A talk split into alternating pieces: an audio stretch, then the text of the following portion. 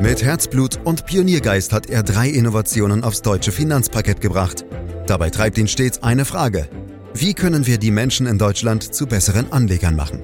Karl Matthäus Schmidt, Vorstandsvorsitzender der Querin Privatbank und Gründer der digitalen Geldanlage Querion. Freuen Sie sich auf Klug anlegen, den Podcast zur Geldanlage. Lange Zeit haben Anleihen in den Investmentüberlegungen vieler Anlegerinnen und Anleger keine große Rolle gespielt. Kein Wunder, warfen Anleihen von soliden Schuldnern bis vor kurzem entweder keine oder sogar negative Renditen ab. Doch die zinslosen Zeiten sind vorbei und Anleiheinvestments erfreuen sich zunehmender Beliebtheit. Grund genug also für uns noch einmal einen genaueren Blick auf das aktuelle Anleihemarktumfeld zu werfen. Das wollen wir natürlich in diesem heutigen Podcast tun und dabei auch herausarbeiten, warum Anleihen nicht nur wegen der höheren Renditen mehr Aufmerksamkeit verdienen. Gern können Sie diesen Podcast überall da abonnieren, wo es Podcasts gibt, zum Beispiel bei Spotify. Auch das möchte ich gleich eingangs erwähnen. Und natürlich unseren heutigen Gesprächspartner, den Sie, glaube ich, alle mittlerweile kennen, vorstellen. Karl Matthäus Schmidt, Vorstandsvorsitzender der Quirin Privatbank AG und Gründer der digitalen Geldanlage Quirion. Hallo Karl. Hallo Andreas. Bevor wir loslegen, wir möchten ja doch immer mal wieder ein paar persönliche Einblicke geben, sozusagen aus dem Leben des Karl. Deswegen heute zum Start mal meine Frage, was war denn dein schönstes Erlebnis in der vergangenen Woche? Wir fragen ja oft immer nach den negativen Dingen, Karl. Na, ich weiß gar nicht, ob du das weißt, dass ich ab und zu zu dem Berliner Philharmoniker gehe. Nee. Weißt du nicht, ne? Du bist ein Feingeist. ja, aber ich finde, man kann sich da so wirklich schön entspannen bei Musik mhm. und die Gedanken kreisen lassen. Und das war wirklich eine tolle Aufführung von Dvorak, Stabat Mater. Das ist eine Messe, aber äh, toller Chor, tolles Orchester. Also es war wirklich sehr beeindruckend. Wow, da bin ich jetzt etwas beeindruckt und überlege gerade, wie wir da jetzt den Bogen kriegen. Dann würde ich sagen, von der Symphonie zur Kakophonie der Finanzmärkte rübergehen. Ähm, wir wollen ja ein Stück weit über Notenbankenzinsen reden. Kannst du uns zunächst noch mal kurz sagen, Karl, warum wir es überhaupt mit Nullzinsen zu tun hatten und dann auch noch so lange? Ja, da müssen wir wirklich weit zurückgehen, Andreas. Es ging nämlich nach der Finanz- und Wirtschaftskrise 2008 los und dann kam gleich ja die Euro-Krise zwei, drei Jahre später. Und dann haben die internationalen Notenbanken begonnen, weltweit die Zinsen wirklich massiv zu senken, fast bis auf Null runter. Und am Ende muss man schon sagen, dass es auch geholfen hat. Die Krise ist nicht weiter eskaliert. Immerhin war damals der Zusammenbruch des Euro eine reale Möglichkeit. Die Euro-Krise und die Möglichkeit des Auseinanderbrechens der Währungsunion hat bei der EZB einen mächtigen Eindruck hinterlassen. Deshalb hat sie die Zinsen vorsichtshalber sehr lange unten gehalten. Von der Preisseite her war das ja auch kein Problem, denn die Inflation war zu dieser Zeit komplett unter Kontrolle. Zeitweise gab es sogar eher die Angst vor einer Deflation. Die EZB blieb dann in den gesamten 2010er Jahren ganz unten mit den Zinsen, während die Amerikaner schon wieder Richtung Normalisierung unterwegs waren. Bis 2019 wurden die Leitzinsen da immerhin schon auf wieder 2,5 Prozent angehoben. Dann kam Corona und die Nullzinsen waren wieder zurück, um die Wirtschaft, den Privatsektor und den Staat zu stützen. Tja, und dann kam die Zinswende und die kam für viele sehr, sehr plötzlich. Das hatte crashartige Züge. Karl, was führte dazu? Naja, dann kam eben die Inflation und zwar gleich doppelt angetrieben. Zuerst durch Corona und den damit einhergehenden Lieferengpässen und dann durch den russischen Angriffskrieg. Der hat ja vor allem fossile Energie extrem verteuert. Also gleich zwei Angebotschocks in relativ kurzer Zeit. Das hat die Bekämpfung der Inflation für Notenbanken besonders schwer gemacht, weil Leitzinserhöhungen vor allem auf der Nachfrageseite ansetzen. Sie verteuern nämlich Investitions- und Konsumentenkredite und drosseln so die Nachfrage. Darum ging es aber diesmal gar nicht, sondern ums Angebot. Von daher zielten die Notenbanken mit ihrer Zinspolitik vor allem darauf ab, die Inflationserwartungen der breiten Bevölkerung zu dämpfen, damit es nicht zu Lohnpreisspiralen und preistreibenden Hamsterkäufen kommt. Bis heute ist das auch gelungen. Auch wenn die Inflation natürlich immer noch zu hoch ist, ist sie immerhin schon mal auf den Rückzug. Mittlerweile sind wir in Europa bei den geldpolitischen Leitzinsen bei 4,5 Prozent und in den USA bei einer Spanne von 25 bis 5,5 Prozent. Äh, das sind die Leitzinsen. Für viele sind natürlich die Anleiherenditen wichtig. Karl, wo sind wir denn da jetzt inzwischen gelandet? Kannst du uns da mal einen Überblick über die wichtigsten Bereiche geben? Na klar kann ich das. Eine der am meisten beachteten Anleihenrenditen ist die der zehnjährigen Bundesanleihe. Da lagen wir ja jahrelang im Nullbereich, zeitweise sogar fast bei minus ein Prozent pro Jahr. Und Anfang September rentierten sie immerhin wieder bei 2,5 Prozent. Bei Unternehmensanleihen sieht es noch besser aus. Wenn wir uns da mal Unternehmen mit guter Qualität anschauen und Laufzeiten im Bereich von fünf Jahren, dann landest du da jetzt bei guten vier Prozent pro Jahr. Das sind Anleihen, die auch aus dem Bereich der Nullrenditen kommen. Und die vier Prozent sehen wir hier das erste Mal seit rund zehn Jahren. Und wenn wir etwas spekulativer rangehen mit Unternehmensanleihen von risikoreicheren Schuldnern, dann sprechen wir von über sieben Prozent pro Jahr. Und diese Renditen lagen vor knapp zwei Jahren noch bei rund drei Prozent. Das klingt ja tatsächlich seit langem mal wieder ziemlich attraktiv, muss ich ehrlich sagen. Was bedeutet das jetzt für all diejenigen, die ihr Geld in Anleihen stecken wollen? Du sagst es ja selber, Andreas. Das bedeutet erstmal, dass wir seit langer Zeit mal wieder richtig positive Renditen haben. Das heißt, im Segment festverzinslicher Wertpapiere gibt es nach Jahren endlich wieder rentierliche Anlagemöglichkeiten. Doch auch wenn Anleihen jetzt wieder ganz ordentliche Renditen abwerfen, wenn es um eine Wertsteigerung geht, mit der du auf Dauer die Inflation schlägst, das heißt den Realwert des Vermögens steigern willst, dann sind Anleihen auch heute dafür noch nicht ausreichend. Die hauptsächlichen Renditetreiber sind nach wie vor Aktienanlagen. Das heißt, für eine Realwertsteigerung brauchst du ein gemischtes Depot mit einem nennenswerten Aktienanteil. Das ist letztlich der Grund, warum wir immer dazu raten, so viel wie möglich in Aktien zu investieren und je nach Risikotragfähigkeit einen mehr oder weniger großen Anleiheanteil als eine Art Stabilitätsanker dazuzunehmen. Wenn du die letzten Jahrzehnte anschaust, dann konntest du mit einer breit gestreuten internationalen Aktienanlage im Schnitt rund sieben Prozent pro Jahr erwirtschaften. Da kommen Anleihen selbst in einem Umfeld höherer Zinsen nicht dran.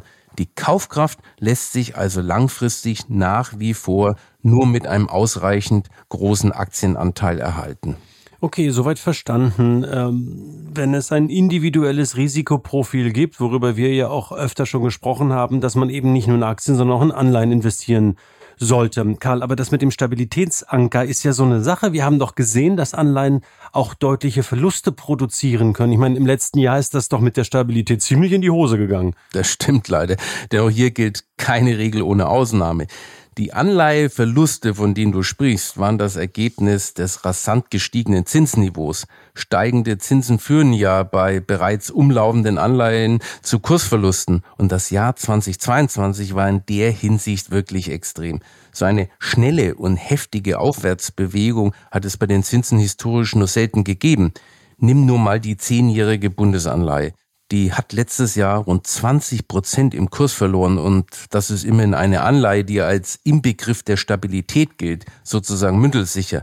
Mit einem breit gestreuten und nicht allzu offensiven Anleihedepot konnte man die Kursverluste zwar teilweise abfedern, aber selbst wir mussten bei unserem Anleiheninvestments ein Minus von knapp 10 Prozent hinnehmen. In dem Zusammenhang ist mir übrigens noch ein weiterer Punkt wichtig. Kursverluste bei Anleihen sind etwas völlig anderes als beispielsweise bei Aktien. Denn bei Anleihen gibt es einen Effekt, der den Kursverlusten entgegenwirkt, der sogenannte Wiederanlageeffekt. Der greift aber nicht bzw. nur ganz schwach bei Einzelanleiheinvestments. Stattdessen braucht er für seine Wirksamkeit ein Depot, das mit Anleihen möglichst unterschiedliche Restlaufzeiten bestückt ist. Das heißt konkret, wenn man ein breit über die Laufzeiten gestreutes Anleihedepot besitzt, werden sich die Kursverluste aus 2022 nach und nach wieder ausgleichen. Der Grund ist, in einem solchen Depot werden ja laufend Anleihen fällig und gegen neue ausgewechselt und die neuen haben eine deutlich bessere Rendite als die alten, so dass die Wertsteigerung insgesamt zunimmt. Und dann ging es mir ja noch darum, Karl, ob man sich wirklich auf die stabilisierende Funktion eines Anleiheanteils in Zukunft noch verlassen kann. Wie denkst du darüber? Ja, das mit der Stabilisierungsfunktion des Anleiheanteils hat zwar 2022 nicht funktioniert. Das war aber wirklich eine echte Sondersituation. Normalerweise klappt das schon. Das erkennt man auch übrigens an der sogenannten Korrelation. Das ist ein Gradmesser für den Gleichlauf oder eben Nicht-Gleichlauf von zwei Anlagesegmenten. Und der zeigt eben, dass Anleihen meist ziemlich stabil laufen, wenn es an den Aktienmärkten mal knirscht. Aber 2022 kamen eben Aktien und Anleihen gleichzeitig unter die Rede, was wie gesagt historisch sehr selten vorkommt. Und da gibt's noch ein weiteres spezielles Phänomen dieser Tage, über das wir reden sollten. Karl, wie kann es sein, dass ich aktuell mit einer längeren Anleihelaufzeit weniger Rendite erziele als mit einer kürzeren? Ja, da hast du schon recht, das ist wirklich außergewöhnlich. Bei Anleihen gilt ja normalerweise, dass ihre Renditen mit der Restlaufzeit, sprich Anlagedauer, steigen.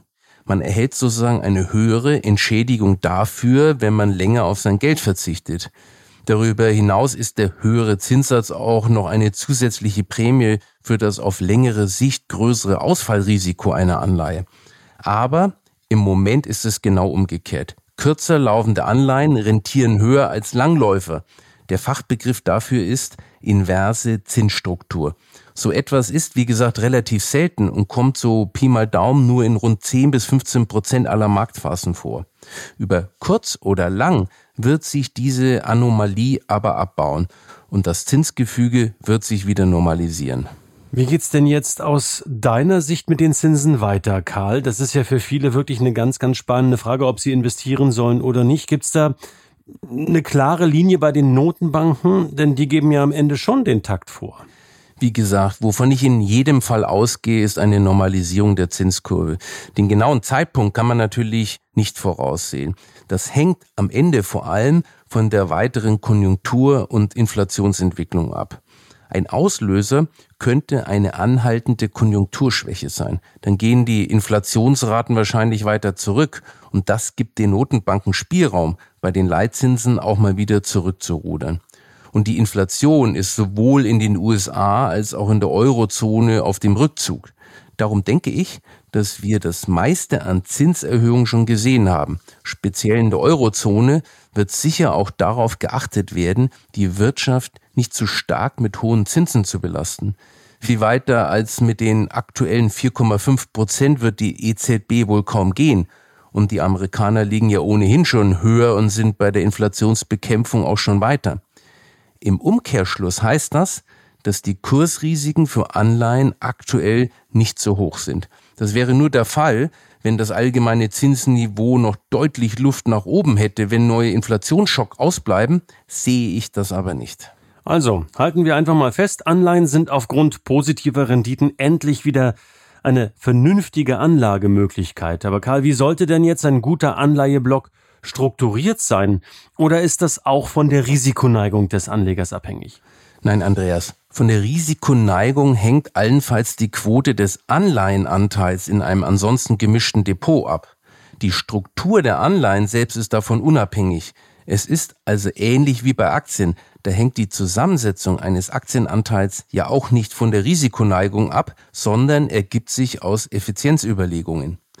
Das Wichtigste, wenn es um eine gute Anleihenstruktur geht, ist die breite Streuung. Das gilt hier genauso wie bei Aktien. Das heißt, man braucht Anleihen von einer Vielzahl an Schuldnern. Und man sollte die unterschiedlichen Anleihebereiche berücksichtigen. Über den Streuungsaspekt haben wir an dieser Stelle schon oft gesprochen, Andreas. Der ist auch bei Anleihen enorm wichtig und hilft das Risiko deutlich zu senken. Doch jetzt zur Struktur selbst, Andreas. Das Grundgerüst sollte mindestens zur Hälfte aus möglichst risikoarmen Anleihen bestehen. Also Anleihen, die kursmäßig möglichst wenig schwanken, das heißt mit Laufzeiten so um die drei Jahre, bei denen Zins und Rückzahlung im Grunde sicher sind. Die Anleihenschuldner, egal ob Staat oder ein Unternehmen, sollten also eine hohe Qualität haben und das ist erstmal die Basis des Ganzen. Und diese Basis kann man jetzt noch je zur Hälfte um zwei Bereiche ergänzen, mit denen man das Renditepotenzial eines Depots steigern kann. Zum einen länger laufende Staatsanleihen mit guter Qualität. Damit machst du dir zunutze, dass für längere Laufzeiten meist mehr Zinsen gezahlt werden als für kurze Laufzeiten. Das ist zwar im Moment nicht so, aber eben doch in den mit Abstand meisten Marktphasen. Der andere Bereich sind Unternehmensanleihen von etwas schwächeren Schuldnern, bei denen die Zinsen und Rückzahlungen nicht ganz so sicher sind wie bei Anleihen mit Top-Qualität. Dafür gibt es dann aber auch deutlich mehr Rendite. Speziell in diesem Bereich ist aber die Diversifizierung extrem wichtig. Denn wenn bei einer dieser Anleihen wirklich mal die Zinsen nicht bezahlt werden können oder sie sogar ausfällt, dann bemerkst du das in einem ausreichend gestreuten Depot im Zweifel nicht einmal. Und was kann ich von einem solchen Depot an Rendite erwarten? Die durchschnittliche Rendite eines Depots ist ein ganz guter Anhaltspunkt dafür, was du an Wertentwicklung erwarten kannst. Wenn du Anleihen so zusammenstellst, wie gerade besprochen, dann hat so ein Depot eine durchschnittliche Restlaufzeit irgendwo im Bereich von drei bis vier Jahren und die durchschnittliche Rendite auf Endfälligkeit liegt bei rund vier Prozent pro Jahr. Dazu gibt es aber eine kleine Einschränkung. Mit den vier Prozent kann man nicht ganz fest kalkulieren, denn dabei handelt es sich um keinen garantierten oder festen Wert. Die tatsächliche Wertentwicklung kann aufgrund von Kursbewegungen besser oder auch schlechter sein. Steigt das allgemeine Zins- bzw. Renditeniveau, dann gibt es bei Anleihen an der Börse erstmal Kursverluste, was wir ja 2022 mehr als deutlich gesehen haben. Geht das allgemeine Zinsniveau aber zurück, gibt es Kursgewinne. Und wir haben ja gerade darüber gesprochen, dass wir das Ende der Fahnenstange beim Zins wahrscheinlich bald erreicht haben. Ein Anleiheportfolio bietet also aktuell sogar ganz gute Chancen. Unterm Strich gehe ich davon aus, dass man in den nächsten Jahren mit einem Anleihedepot so um die drei bis vier Prozent pro Jahr Rendite einfahren kann. Dann wäre das immerhin mehr als das, was man in den letzten 20 Jahren im Schnitt bekommen hat. Da lagen wir nämlich eher im Bereich von gut zwei Prozent. Und dann kommen wir nochmal auf die Streuung zu sprechen. Karl, du betonst ja immer wieder, wie wichtig eine breitestmögliche Diversifizierung ist, speziell auch bei Unternehmensanleihen. Hast du gerade auch ja kurz angesprochen, gerade die, die nicht so sicher sind, die Schuldner. Bei welchen Positionen und vor allem bei wie viel Positionen habe ich die denn erreicht? Ja, das ist ein wirklich guter Punkt, denn gerade bei Unternehmensanleihen ist eine breite Streuung über möglichst viele unterschiedliche Schuldner einerseits zwar extrem wichtig, andererseits aber sehr schwer zu realisieren, wenn man nicht gerade sehr große Summen zur Verfügung hat. Das liegt vor allem daran, dass viele Unternehmensanleihen erstmal ab einem Mindestbetrag von 100.000 Euro handelbar sind. Und dann sorgt noch eine spezielle EU-Verordnung seit ein paar Jahren dafür, dass viele Firmenanleihen für private Investorinnen und Investoren mittlerweile überhaupt nicht mehr zu kaufen sind. Wenn eine Anleihe nämlich spezielle Ausstattungsmerkmale aufweist, wie zum Beispiel bestimmte Kündigungsrechte des Emittenten, dann muss der Emittent ein sogenanntes Basisinformationsblatt zur Verfügung stellen, was relativ aufwendig ist. Viele Emittenten sparen sich das aber und nehmen lieber eine Kaufsperre für Privatanlegerinnen und Privatanleger im Kauf. In der Praxis führt das zu einem deutlich eingeschränkten Angebot. Um dir mal ein Beispiel zu nennen, an der Börse Stuttgart konnte man schon Ende 2021, von da sind die letzten Zahlen, als Privatmensch gut 80 Prozent der Unternehmensanleihen nicht mehr kaufen. Bei Anleihe-ETFs gibt es diese Probleme übrigens nicht, was ein weiterer Pluspunkt für ETFs ist. Und einen Punkt finde ich noch ziemlich wichtig, Karl. Wir müssen so langsam zum Schluss kommen. Für viele kurzfristige Bankeinlagen wie Tages- oder Festgelder gibt es doch aktuell auch ziemlich attraktive Zinsen. Da ist oft eine 3 vor dem Komma und darüber reden wir ja auch, wenn es um deutsche Staatsanleihen gibt. Und bei Tagesgeld habe ich doch gar keine Kursschwankungen. Brauche ich da Anleihen überhaupt? Denn die Funktion kann doch eben aufgrund dieser Ähnlichkeit bei den Zinsen auch ein Tagesgeld übernehmen. Dass kurzfristige Bankeinlagen derzeit so attraktiv sind, hat mit der momentan wirklich besonderen Situation des Kapitalmarktes zu tun, sprich mit der inversen Zinsstruktur, die wir ja schon kurz thematisiert hatten. Das bedeutet ja, dass kurzfristige Anlagen wie eben Tagesgelder oder kurzlaufende Festgelder höher rentieren als langfristige. Und das führt eben derzeit dazu, dass so mancher Zins, der von einer Bank angeboten wird, höher ist als die Rendite einer länger laufenden Staats- oder gar Unternehmensanleihe. Das bleibt auf Dauer definitiv nicht so, Andreas. Über kurz oder lang werden Anleiherenditen wieder höher sein als die Zinsen der Bankangebote. Dazu kommt, dass du mit einer Bankeinlage immer am Risiko einer einzelnen Bank hängst. Zwar gibt es den Einlagensicherungsfonds, der gesetzlich bis zu 100.000 Euro schützt, wenn die Bank pleite geht und der private Einlagensicherungsfonds deckt ja sogar noch größere Beträge ab. Trotzdem aber ist mir persönlich ein echtes Wertpapier immer lieber als Bankeinlagen.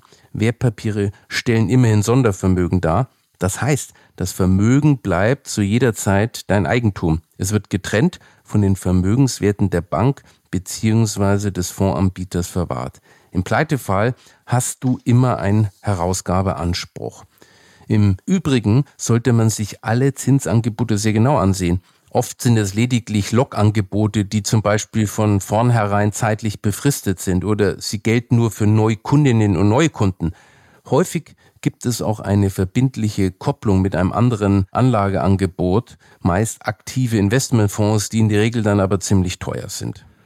Wow, das waren viele, viele Infos zum Thema Anleihen und Zinsen. Karl, fasst da ja vielleicht nochmal ein Stück weit zusammen, priorisiere ein bisschen für uns. Was ist dir von all dem am wichtigsten? Also, Anleihen haben mittlerweile wieder eine wirklich attraktive Rendite. Trotzdem raten wir zu keinem reinen Anleihdepot, sondern zu einem Mischdepot, das je nach Risikoneigung auch Aktien enthält. Denn das sind nach wie vor die wesentlichen Renditetreiber. Eine breite Streuung ist dabei auch im Anleiheanteil unverzichtbar. Die erreicht man aber nicht, wenn man sich nur einige wenige Anleihen ins Depot legt. Speziell bei Unternehmensanleihen ist aber aufgrund sehr hoher Nennwerte eine ausreichende Anzahl an Positionen nur mit einem sehr großen Vermögen realisierbar. ETFs sind daher auch bei Anleihen das beste Anlageinstrument. Dann lass uns am Ende, lieber Karl, nochmal eine persönliche Klammer um diesen Podcast herum machen und ziehen. Was steht denn auf deiner Agenda für nächste Woche? Was hast du dir vorgenommen? Also ich habe zwei Highlights vor mir liegen. Einmal äh, gibt es ein Mitarbeiterseminar über zwei Tage. Im Herbst durchlaufen immer alle Mitarbeiter aus dem Vertrieb ein Seminar, das leite ich und äh, wir diskutieren da, was wir in der Zukunft noch besser machen können. Das nennt sich Querina im Dialog und es macht riesig Spaß.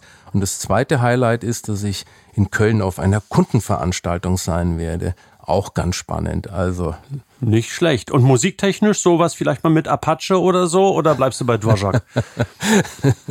Nein, ich mag auch Clubmusik, aber ich glaube, ich bleibe aber am Wochenende zu Hause.